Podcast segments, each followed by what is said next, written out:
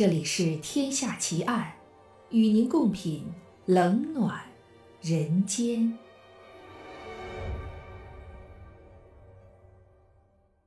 欢迎收听由喜马拉雅出品的《天下奇案》，我是暗夜无言。今天为您带来的案件是绿河杀手奇案。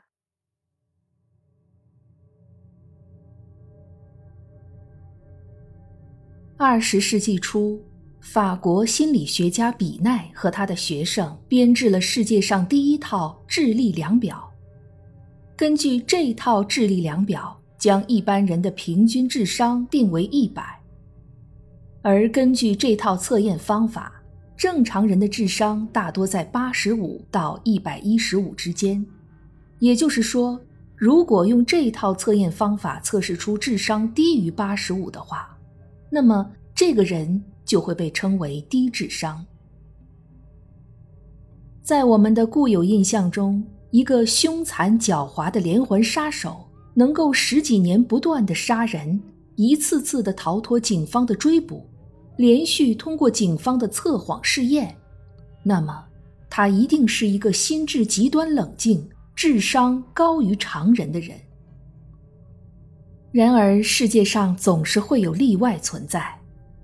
恶名昭彰的美国连环杀人犯绿河杀手，他的智商只有八十二，实在不能算是一个聪明的人。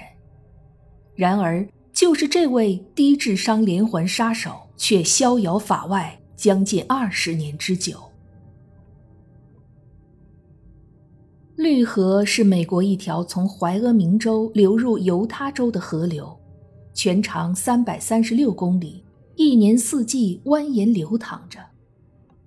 但让人倍感遗憾的是，这条河流的出名并不是因为它沿岸美丽的树林美景，而是因为这条河流竟不幸地成为了近五十个无辜女子的枉死之地。绿河从西雅图市南部蜿蜒流过，在它附近周边地区是一排排商铺、旅馆、灯红酒绿的酒吧和一些低级的俱乐部。每当夜幕降临，在这些酒吧和俱乐部门口，一群群打扮得花枝招展的妓女就会开始沿街拉客。这原本是他们生活的常态，然而那时却没人知道。他们将会一步步的走向恶魔的屠宰场。一九八二年八月的一个早晨，爱好钓鱼的罗伯特·埃斯沃划着自己的橡皮艇，沿着绿河向西雅图郊外而去。就快到郊外时，罗伯特突然发现清澈的河底似乎有一双眼睛死死地盯着自己。起初，罗伯特以为自己看错了，可是当他揉了揉眼睛，仔细看了几遍后，终于确信这就是一双眼睛。他认为这应该是一具被服装店丢弃在河里的女性模型，于是拿起一根竹竿戳了过去。这个动作导致他的小艇发生了侧翻，倒霉的罗伯特掉进了水里。掉到水里的罗伯特扑腾到了模型旁边，终于看清楚模型的罗伯特被吓呆了，因为这根本就是一具女性的尸体，而且就在不远处，还有另一具赤裸的女性尸体。报警后，警方对附近进行了搜索，除了河里的两具尸体之外。在离河水不到三百米的岸边草丛中，警方还发现了第三具女性尸体。经过鉴定，死者是十六岁的奥帕尔米尔斯。被发现时，他脸朝下躺着，一条蓝色的裤子绕在脖子上，脖子上的淤痕显示他是被勒死的。随后，验尸官对从河里打捞出的两具尸体进行了检验，判定他们也是被勒死的，死亡时间大约是一周以前，脚上都被绑上了大石头，沉尸绿河，因为方向原因和水流关系，所以看上去好像是站立在河底的。而就在一周之前，警方也在绿河边发现了一具赤裸的女尸，也是被活活勒死的。短短六个月时间里，在绿河附近发现了六具女性尸体，警方意识到，他们遭遇到了恐怖的连环杀手。西雅图警方夜以继日的想方设法破案，但是凶手丝毫没有收敛的意思，受害者接二连三的出现。就在警方紧急立案侦查时，十九岁的少女玛丽·玛格丽特失踪了。玛丽已经有了八个月的身孕，在离汽车旅馆不远处散步时失踪。还没等警方反应过来。又有两名十六岁的妓女在绿河地区失踪。截至一九八三年四月，先后又有十四名西雅图少女神秘失踪。到此时，警方发现了受害者的共同特点：他们的身份多为妓女，少数为离家出走的少女，整体年龄在十四到二十五岁之间。警方知道这一点后，甚至派出女特工乔装改扮成妓女，引诱可疑的嫖客上钩，但还是一无所获。受害人数目还在不断攀升。一九八三年五月，西雅图的一位市民到森林里采蘑菇时，发现了二十一岁的卡罗尔·克里斯汀的尸体。尸体上盖着一张《西雅图时报》，报纸上赫然刊登着警方被绿河悬案所困扰的报道。警察推测，凶手布置这样的一个场景，是在嘲笑他们的无能。接下来的整个夏季，又有九名少女失踪，警方几乎崩溃，对于他们无能的愤怒声讨，快把他们淹没了。但案件仍然毫无进展。到了一九八四年夏天，第三十四名受害人十九岁的温斯顿的尸体在绿河边的索莱瓦森林被发现，事情出现一个转机。这起案件出现了一个目击证人，这个目击证人就是死者温斯顿的男友。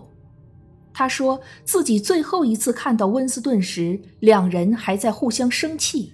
他看到他上了一辆红色的小型货车。经过调查，这辆红色货车属于自染色车，而车主是一个叫加里·里奇维的油漆工人。根据这条重要线索，警方重新审查了过去其他的案件。发现，在其他有几个受害人的失踪现场，也出现了类似的自染色货车。由此可以推测出，在这些女性失踪和被害之前，他们很可能见过同一个人——加里·李奇维。警方立即传讯了李奇维，但是在审讯中，李奇维坚决否认自己认识温斯顿和其他几个受害者。对于自己的自染色货车为何出现在受害人失踪前的现场，李奇微表示他自己也不知道。面对李奇微这样的回答，西雅图警方自然是不会轻易相信的。他们使用各种审讯手段，甚至两次动用测谎仪，但是测谎仪显示李奇微很正常，没有说谎。在审讯期间，警方搜查了李奇维的住宅，并采集了他的 DNA 样本。事实上，这也是本案警方做的最正确的一件事。可惜的是，在那个时候的美国，DNA 技术发展运用还不成熟，没有结合一些证据立即做有效比对。最后，在没有确切证据的情况下，李奇维被无罪释放。杀戮还在继续。西雅图警方成为了公众的最大笑柄，凶手也越发嚣张，被害人的总数超过了四十人。而在一九八六年后的很多年里，西雅图警方一直在做一些毫无成效的调查，一直到一九九零年三月，专案组被解散。随着专案组的解散，这宗连环杀人案似乎成为了一起历史级谜案，甚至可以和黄道十二宫杀手、开膛手杰克这样著名的悬案相提并论。然而，开膛手杰克的时代早已过去，黄道十二宫杀手也金盆洗手，可西雅图的上空却仍然笼罩着死亡的阴云。绿河里，绿河周边的森林里，仍然经常发现女性的尸体。互联网出现后，一些网友还专门设立了“绿河系列杀人案”网站。将四十九名被害妇女的照片及其详细个人信息全部公开。西雅图当地的两名记者还利用这个网站收集相关案件线索，专门写了一本书，名字就叫《寻找绿河杀手》。虽然警方调查人员竭尽全力，耗费了大量的司法经费，但该案的调查似乎走进了死胡同。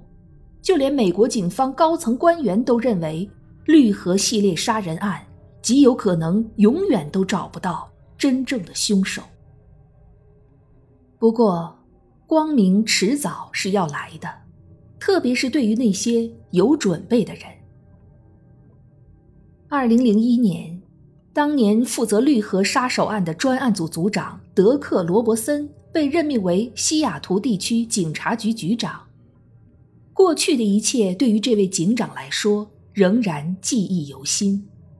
他一上任就宣布重启绿河杀手专案组，要求彻底调查。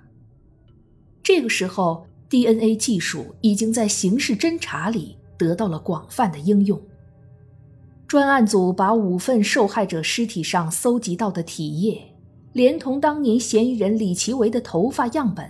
一起提交给华盛顿国家刑事实验室。二零零一年九月，实验室给出了鉴定结果，DNA 图谱完全吻合。没错，凶手就是当年出现在警察局的家里·李奇伟。警方立刻抓捕了逍遥法外近二十年的李奇伟。二零零一年十一月。检察官以绿河系列杀人案中的七宗罪控告他一级谋杀，如果罪名成立，他注定将面临死刑。因此，李奇伟拒不认罪。然而，由于此案的复杂性和缺乏更多的证据，导致迟迟无法结案。在僵持了整整两年后。检控方为了推进案件的处理进展，最终不得不与李奇维达成了一项认罪求情协议。他们给了李奇维一个坦白的机会，检控方承诺，只要李奇维认罪并积极配合工作，就可以免除死刑。其实，担任本案控方的检察官诺姆·马伦之前曾经表示。鉴于绿河连环杀人案案情严重，不会同意与李奇微达成认罪求情协议。然而事到如今，他在这一问题上的态度也不得不有所缓和。旷日持久的官司使控辩双方的花销已经增至数百万美元，警方二十多年来搜集整理的证据和文件也越堆越高，受害者家属为了法庭的盖棺定论。苦苦等待了一二十年，几乎就要丧失耐心了。家里李奇维抓住了这根救命稻草，交代了自己的四十九起所有罪行。其实，在警方看来，四十九人是不止的，因为就连李奇维自己也不记得自己究竟杀了多少人。他只是一口气把四十九起全部倒了出来。警方顺藤摸瓜对这些案件进行了汇总，但是更多的罪行和没有被发现的尸体已经无法考证。后来，在一个电话采访中，李奇微承认他杀了六十五个人。到了当年十二月三十一号的又一次电话采访中，他说他杀了七十一个人。当然，谁也不知道他说的是真是假。二零零三年十一月五日，这起备受瞩目的连环杀人案在华盛顿州西雅图高等法院开庭。时年五十四岁的李奇维在法庭上供认，他也坦诚，在过去的一段日子里，我想尽可能的杀死我认为是妓女的女人，因为我恨她们，而且很幸运，我一直在这么做。二零零三年十二月十八日，法庭宣判判处李奇维四十九个终身监禁，不得保释。加里·里奇维于一九四九年二月十八日出生在美国犹他州盐湖城一个贫穷的家庭。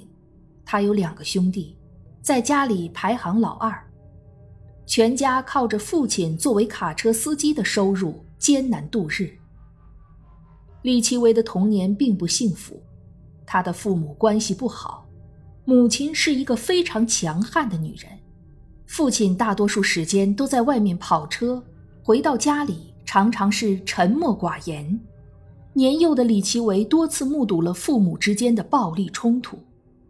根据李奇维交代，在他小时候的记忆里，他的母亲经常用盘子砸他父亲，这简直是他的一个心理阴影。家庭暴力可以说是培养连环杀人狂的必修课之一。和我们上一期的第一杀人王卢卡斯一样，母亲是他们第一个厌恶的女人。李奇维在学校因为智商测试只有八十二，而被学校定义为低智商学生。在高中，他两次留级才过关。他的高中同学形容他很好相处，但是却非常健忘。一九六九年，李奇维高中毕业后不久。便进了金沃斯卡车公司，从事夜班油漆工作。这份工作一直做到他被捕之前。李奇为成年后和第一任妻子结婚，然后去了越南服兵役。在这个期间，妻子出轨，和另一个男人住在了一起。在李奇维看来，自己的妻子很下贱，他称呼她为。那个妓女，第一任妻子是李奇维厌恶的第二个女人。接下来，他开始了第二次婚姻，但是最后第二任妻子主动要求和他离婚，理由是李奇维经常有一些变态而且暴力的行为。但李奇维却表示，第二任妻子也很下贱，肯定背叛了婚姻。第二任妻子是他厌恶的第三个女人。李奇维深受母亲的影响，是一个具有高度控制欲的人。他试图支配周围的一切事物，同时他也会千方百计的避免周围情况的失控。逻辑很简单，死人是最听话的，所以只有杀死他们。自己才能完完全全、最大程度的拥有和控制他们。很明显，加里·里奇维是典型的反社会人格，这种行为模式始于童年，而且会随着时间而定型和加重。在这起案件中最令人难以置信的是，加里·里奇维这个智商测试只有八十二分的人。竟然还是一个有组织型的连环杀手。李奇维的作案并非随心所欲、突发奇想，都是有计划的实施，而且具有一定的反侦查意识。比如他细心的在弃尸现场故意留下了属于别人的口香糖、烟头和手写笔记，而他本人既不抽烟，也不嚼口香糖。比如他把几位受害者的遗物跨过州界线运到了俄勒冈州，还会修剪受害人的指甲，以免留下罪证。比如他在受害者的尸体周围故意丢下了许多广告传单。希望能够误导警方，而在现实生活里，加里·里奇维表现为一个很平常的老实人。正如他的同事回忆说，李奇维是一个合群、和善的同事，下班之后也经常和大家来往。他指导过的一些女性员工说，他是一个耐心的指导者，从不朝他们大吼大叫。法官在法庭上宣读判决时说：“现在该是结束你给社会制造恐怖的时候了，现在，也是我们摆脱绿河连环杀人案，从此恢复宁静生活的时候了。”受害者亲属听着李奇维的供述，想起失去的亲人，很多人禁不住泪流满面。对于他们来说，真正宁静的生活早已结束，李奇伟给他们造成的伤害将一直盘旋在绿河沿岸，难以散去。